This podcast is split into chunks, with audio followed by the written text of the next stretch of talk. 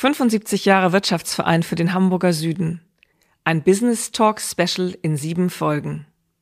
Wir schauen zurück auf acht Jahrzehnte Vereinsarbeit. Jedes Jahrzehnt hat ein besonderes Thema, das sich auch auf die Unternehmen im Hamburger Süden und den Wirtschaftsverein ausgewirkt hat. Mein Name ist Franziska Wedemann. Ich bin die erste Vorsitzende des Wirtschaftsvereins für den Hamburger Süden. Kommen Sie mit auf eine kleine Zeitreise, die Vergangenes zum Anlass nimmt, Aktuelles zu betrachten und Zukunft zu gestalten.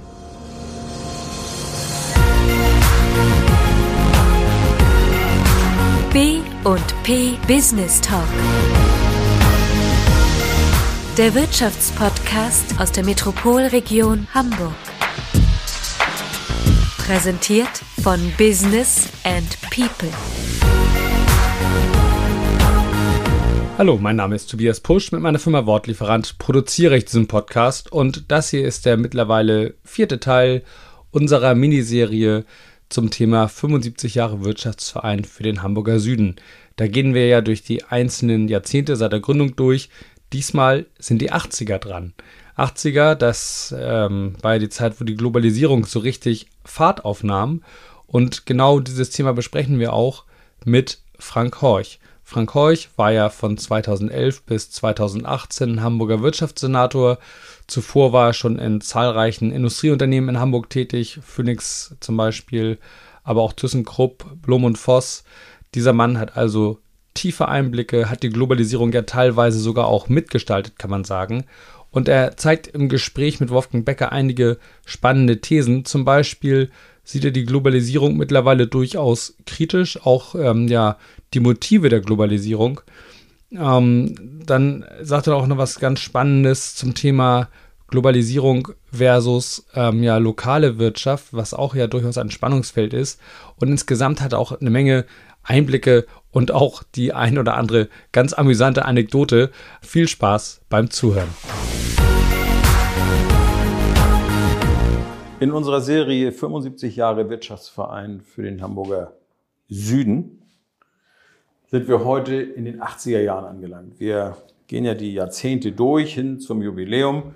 80er Jahre ist das Stichwort und ich freue mich ganz besonders, heute einen Gast zu haben, den ich schon seit Jahrzehnten kenne, Frank Horch. Und wir sind deswegen auch schon seit einigen Jahren per Du, also nicht wundern. Das ist jetzt nicht irgendwie so Flapsigkeit, sondern wir sind schon, wie gesagt, ja, alte Kampfgenossen, müsste ich beinahe sagen. Ne? Oder wie siehst du das so? Frank, was verbindest du mit den 80er Jahren? Ja, mein beruflicher Start war Ende der 70er Jahre, wie bekannt, in Harburg bei Phoenix. Mhm. Äh, für einen Schiffbauingenieur ungewöhnlich, eben in einer Kautschukindustrie den Start zu sehen. Aber die Phoenix war meine große Chance und das war auch mein Weg in ein höheres Management, was sich seinerzeit dort ergeben hat. Und dann kamen die 80er Jahre auch mit dem ersten Wandel, wie wir ja damals nicht in gleichen Zyklen wie heute den Wandel beobachten können. Aber seinerzeit eben haben sich auch äh, viele industrielle Hintergründe stark verändert. Und so war es auch bei Phoenix. Und das war dann mein Einstieg äh, bei Krupp. Krupp Maschinenbau. Krupp Maschinenbau.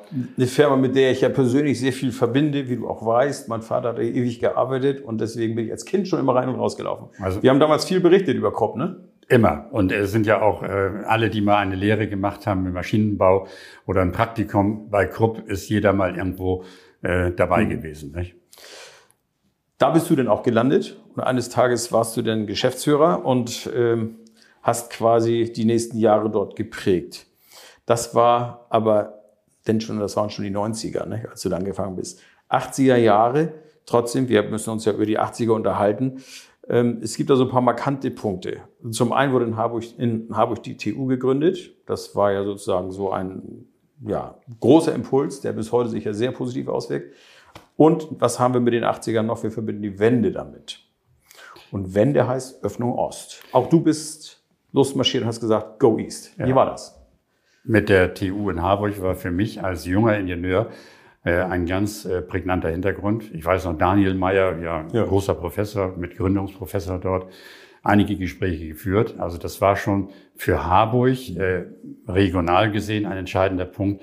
Für die TU in, in Hamburg, weil ja in Hamburg mehr die Sprach- und Geisteswissenschaften zu Hause sind, war es ein ganz, ganz wichtiger Punkt. Und so habe ich auch die TU von der Zeit immer begleitet, bis in die heutige Zeit hinein. Mhm. Auch das heutige Engagement mit dem Hamburg Innovation Port und der Zusammenarbeit zwischen der TU und der Wirtschaft äh, war immer mein Hintergrund, den ich vorrangig gesehen habe. Und Harburg ist ja nicht mein Wohnort gewesen, aber über 30 Jahre meine berufliche Heimat.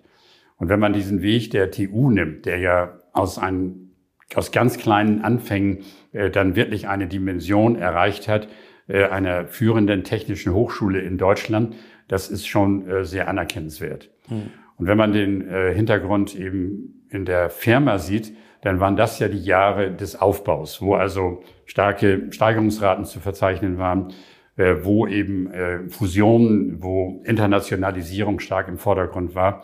Und für mich waren die 80er Jahre der Weg ins Internationale. Ich war für Phoenix in den USA, in Detroit, in der Automobilindustrie. Ich war für Phoenix in Asien, in Japan.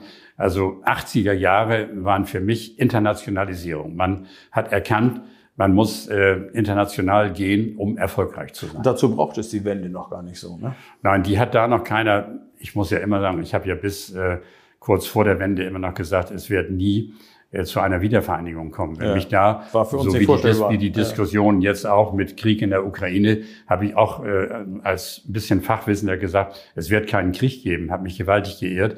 Und ich habe auch damals immer in Zweifel gestellt, dass es unter der Ausgangssituation zu einer Wiedervereinigung kommt. Äh, das ist ein ja, anderer Ablauf gewesen, mhm. als den ich mir vorstellen konnte. Nun war das dann plötzlich passiert. Man muss natürlich dazu sagen, die Wende war Ende der 80er Jahre. Äh, 88, 89 mit mhm. dem Vollzug. 89, das sind die entscheidenden Jahre gewesen. Gut, wir sagen mal, mit dem Schwung der 80er ging es in die Internationalisierung. Das heißt, das war eigentlich, war das der Beginn der Globalisierung oder war die eigentlich schon am, im, im Gange? Wie würdest du Nein, das sehen? das war der Beginn. Nicht? Also äh, zu der Zeit war nicht jeder international unterwegs. Das waren die ersten Wegbereiter. Mhm. Äh, das kann man nicht als normalen Vorgang wie heute Globalisierung. Heute ist ja jeder global. Ne? Äh, der kleinste äh, Händler ist ja irgendwie international tätig und das war damals nicht so, weil dafür natürlich auch äh, Organisationen äh, vorhanden sein mussten. Wie bei äh, Krupp waren internationale Firma. Wir waren als Krupp auch ganz früh in Russland. Beiz hat da die Wege geöffnet. Mhm. Wir waren in Asien, wir waren in Indien, wir waren in China. Äh, das konnten sich damals nur auch international äh, organisierte Unternehmen äh, auch leisten und hatten dafür die Voraussetzungen. Das hat ja ganz viele, ich sag mal, Zollfragen, Steuerfragen, Währungsfragen, was da alles zusammenkommt, Handelsabkommen, was darf ich, was kann ich machen. Äh, vereinzelt will auch mal irgendwelche Handelsverbote sogar ne, mit Krisengebieten oder sowas es war ja schon also eine komplizierte, komplexe Lage und eine große Herausforderung für jedes Unternehmen. Nun wart ihr da ordentlich mit dabei. Sag mir mal, was war die Motivation der Internationalisierung? Ist das ein reines Preisthema gewesen oder gab es andere Gründe? Das war, das waren verschiedene Dinge. Das war einmal ein Preisthema, äh, dass man eben tatsächlich die Wettbewerbsfähigkeit zu jeder Zeit immer im Vordergrund stehen muss.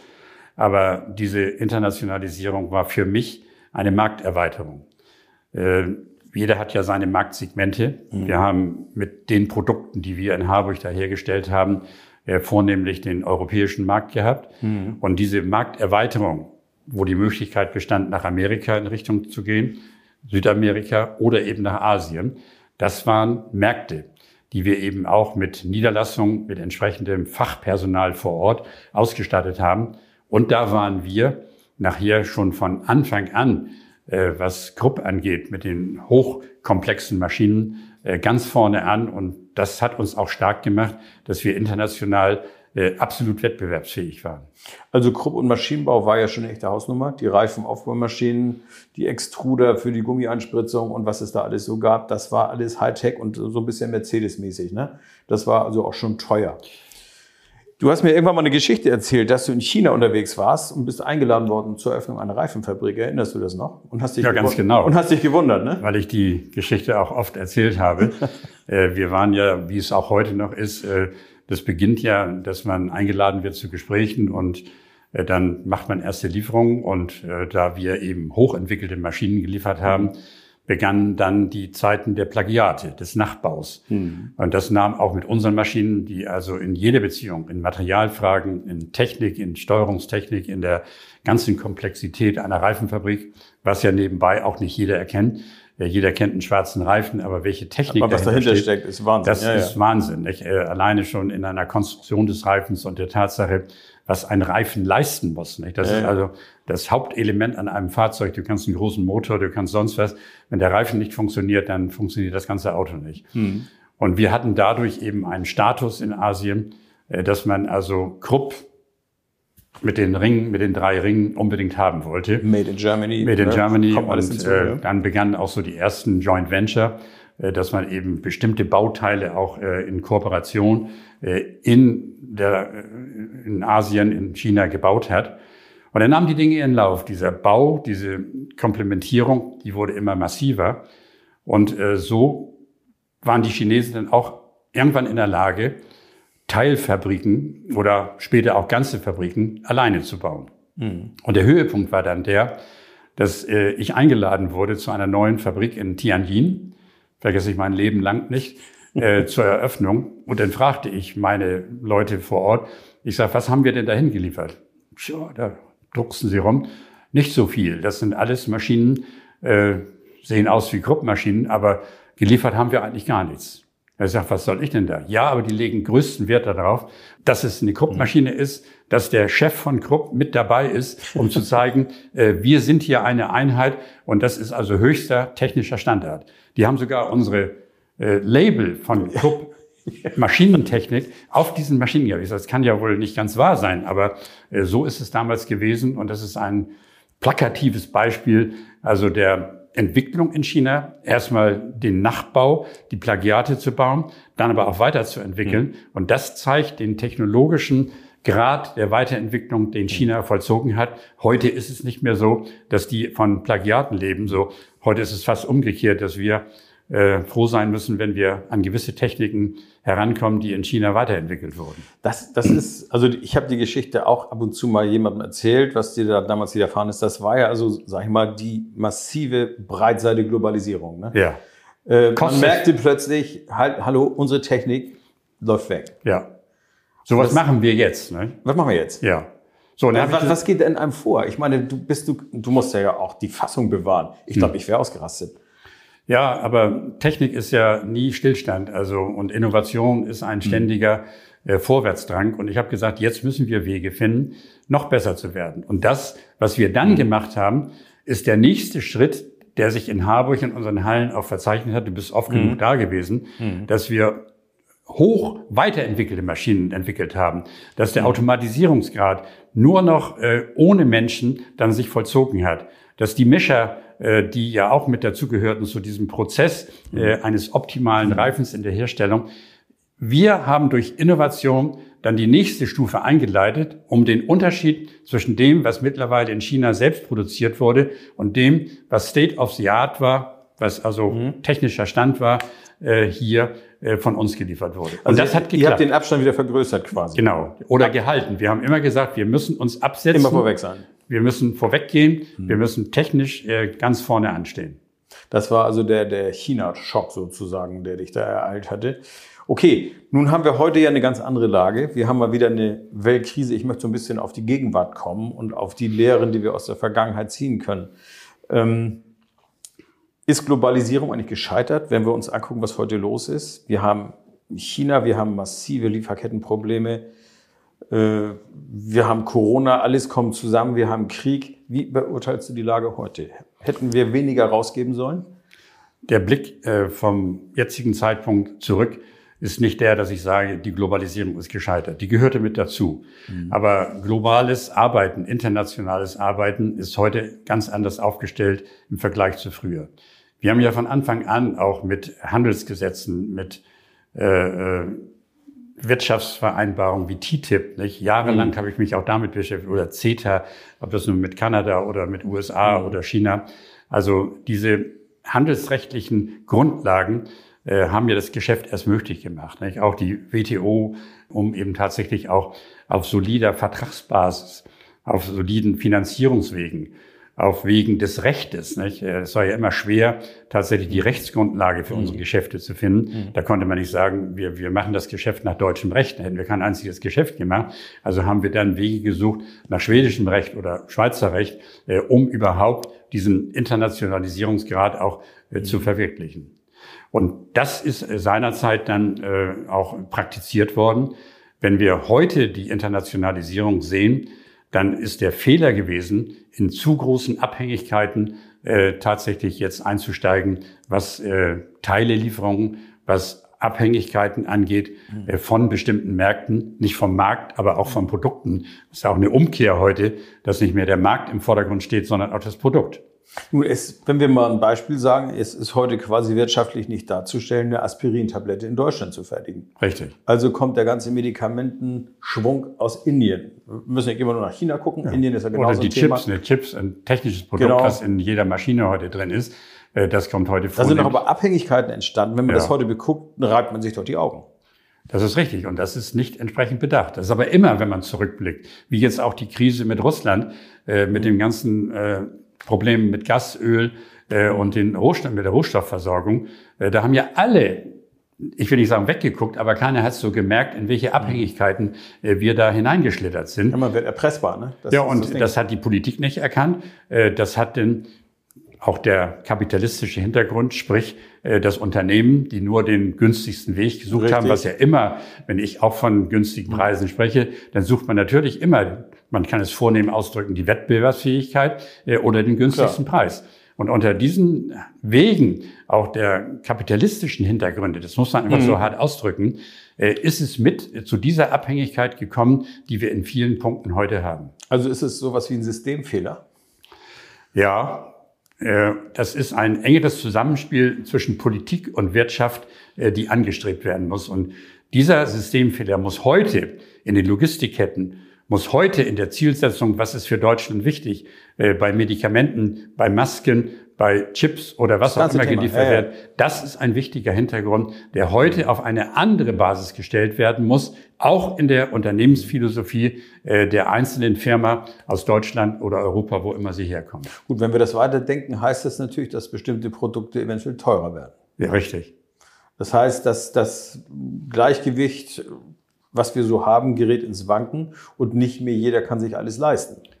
Gut. Das ist so ein Konsumthema. Ne? Gut, Also- aber da habe ich eigentlich sich, äh, die geringe Angst vor. Äh, das äh, ist sicherlich äh, in Tendenzen ein Weg, den man gehen muss, aber äh, in der Weiterentwicklung, in der Optimierung auch einer Produktentwicklung, einer Produktion von Produkten äh, ist das auch zu kompensieren und äh, da mache ich mir nicht so die ganz großen Sorgen.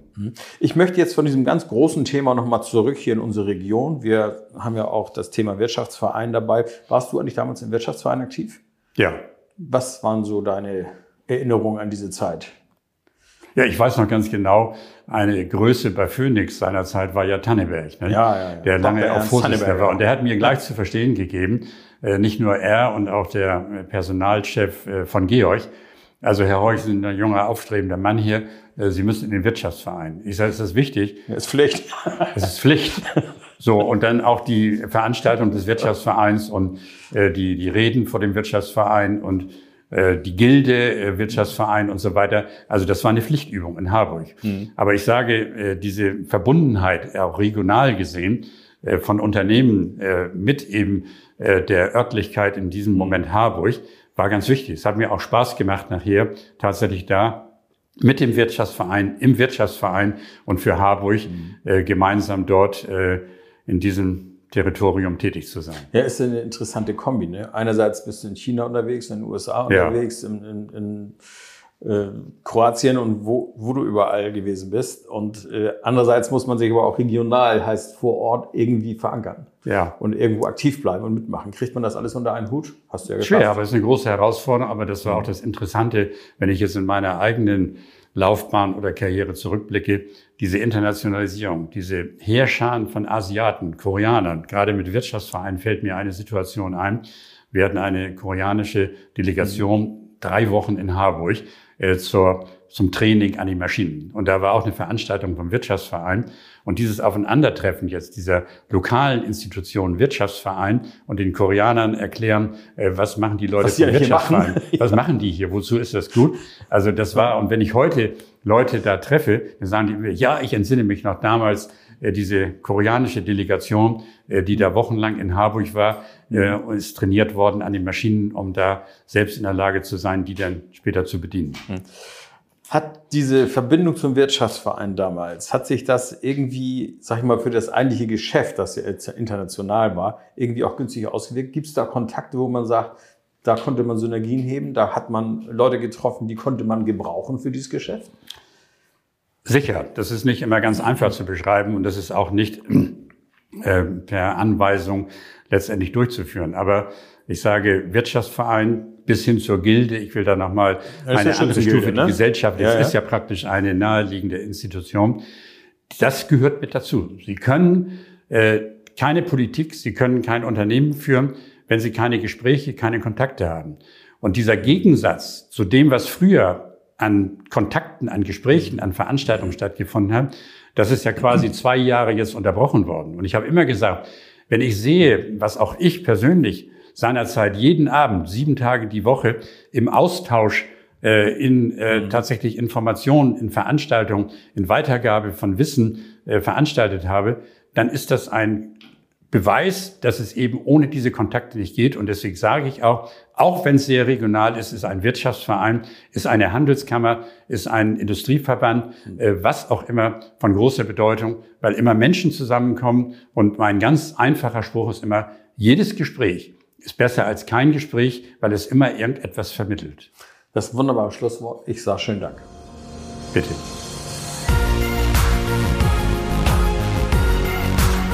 Das war der B&P Business Talk. Der Wirtschaftspodcast aus der Metropolregion Hamburg. Präsentiert von Business and People.